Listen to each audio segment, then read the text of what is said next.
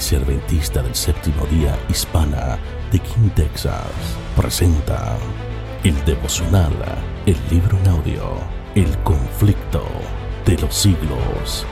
Bienvenidos a un espacio de meditación donde su corazón será lleno de esperanza.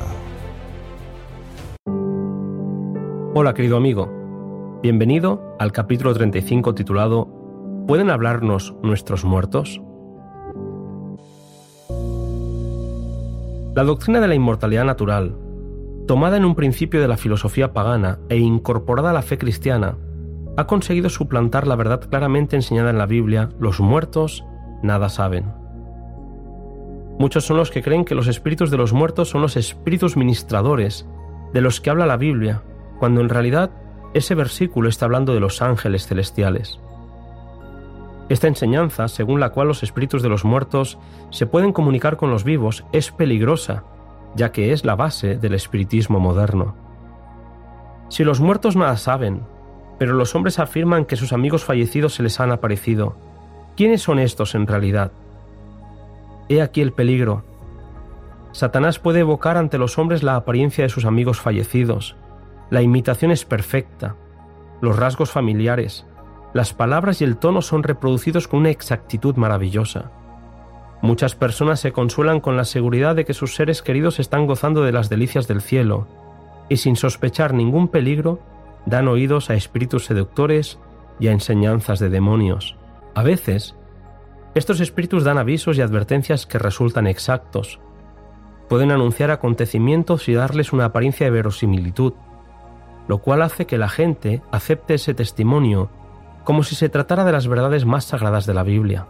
La guerra que comenzó en el cielo se intensifica bajo este disfraz aquí en la tierra. En esta era racional, son muchos los que intentan explicar las manifestaciones espiritistas como fraude. Y aunque es cierto que hay mucho engaño en esto, lo cierto es que hay un poder sobrenatural que actúa en este mundo con una clara y oscura intencionalidad. Elena White advierte, muchos hombres serán entrampados por la creencia de que el espiritismo es tan solo una impostura humana, pero cuando sean puestos en presencia de manifestaciones cuyo carácter sobrenatural no pueda negarse, serán seducidos y obligados a aceptarlas como revelación del poder divino. La Biblia advierte claramente que Satanás operará tarde o temprano, con todo poder, y con señales, y con maravillas mentirosas, y con todo el artificio de la injusticia, Segunda de Tesalonicenses 2.9. Juan nos señala que la obra satánica en los tiempos finales será con grandes prodigios, de tal modo que hace descender fuego del cielo a la tierra, a la vista de los hombres, y engaña a los que habitan sobre la tierra por medio de las señales que se le ha dado poder de hacer. Apocalipsis 13, versículos 13 y 14. Para los que lo racionalizan todo y no creen en lo sobrenatural, el engaño será terrible. La Biblia nos advierte todo esto y en ella podemos leer la prohibición expresa a toda supuesta comunicación con los espíritus de los muertos. En Levítico 19:31 leemos, No recurráis a los que evocan a los muertos ni busquéis a los adivinos para contaminaros con ellos. Yo, Jehová vuestro Dios. El profeta Isaías es claro, y cuando os dijeren, Venid a los espíritus y a los adivinos que chirrían y mascullan, responded, ¿No debe un pueblo acudir más bien a su Dios? ¿Por los vivos acaso se ha de acudir a los muertos? A la ley y al testimonio. Si no hablan en conforme a esta palabra, son aquellos para quienes no ha amanecido. Isaías 8, 19 al 29. Si los hombres hubiesen querido recibir la verdad tan claramente expresada en las Santas Escrituras, referente a la naturaleza del hombre y al estado de los muertos, reconocerían en las declaraciones y manifestaciones del espiritismo la operación de Satanás con poder y con prodigios mentirosos. Es cierto que el espiritismo está mudando actualmente sus formas y echando un velo sobre algunos de sus rasgos más repulsivos, reviste un disfraz cristiano. Pero sus enseñanzas y sus intenciones siguen siendo los mismos desde el principio. De hecho, en su forma actual, lejos de ser más tolerable, el espiritismo es en realidad más peligroso que anteriormente, debido a la mayor sutileza de su engaño. Pocas son las personas que tienen justo concepto del poder engañoso del espiritismo y del peligro que hay en caer bajo su influencia. Muchas personas juegan con él sin otro objeto que el de satisfacer su curiosidad. Mis queridos amigos, no escuchar la advertencia conlleva un peligro que Pablo anuncia en las siguientes palabras.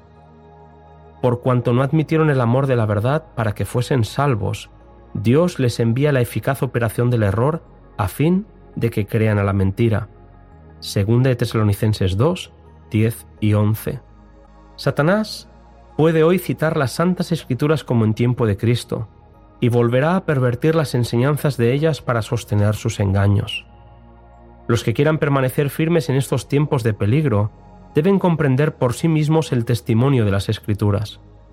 Muchos tendrán que vérselas con espíritus de demonios que personificarán a parientes o amigos queridos y que proclamarán las herejías más peligrosas. Estos espíritus apelarán a nuestros más tiernos sentimientos de simpatía y harán milagros con el fin de sostener sus asertos.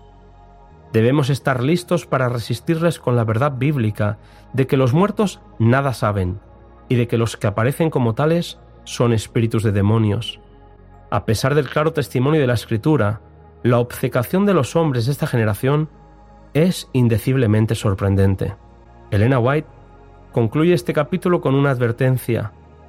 Poco a poco Satanás ha preparado el camino para su obra maestra de seducción, el desarrollo del espiritismo. Hasta ahora no ha logrado realizar completamente sus designios, pero lo conseguirá en el poco tiempo que nos separa del fin. Satanás ha estado preparándose desde hace tiempo para su último esfuerzo para engaitar al mundo. Es inminente la hora de la tentación que ha de venir en todo el mundo para probar a los que moran en la tierra. Apocalipsis 3:10. Todos aquellos cuya fe no esté firmemente cimentada en la palabra de Dios serán engañados y vencidos. Mis queridos amigos, aunque enfrentamos un poderoso enemigo, recordad que solo puede lograr sus fines cuando los hombres ceden voluntariamente a sus tentaciones. Los que busquen sinceramente el conocimiento de la verdad y se esfuercen en purificar sus almas mediante la obediencia, haciendo así lo que pueden en preparación para el conflicto, encontrarán seguro refugio en el Dios de verdad. Esta es la promesa del Salvador. Por cuanto has guardado la palabra de mi paciencia, yo también te guardaré. Él enviaría a todos los ángeles del cielo para proteger a su pueblo antes que permitir que una sola alma que confíe en Él sea vencida por Satanás. Mi querido amigo, es un placer compartir verdades tan importantes como las que estamos compartiendo. Te espero en el siguiente podcast cuyo título es La libertad de conciencia amenazada.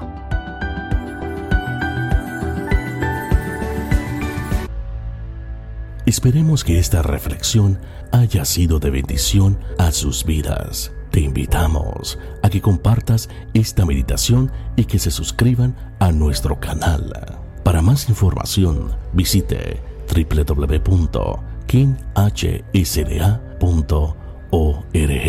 Te esperamos en nuestro próximo encuentro. Dios le bendiga y les guarde.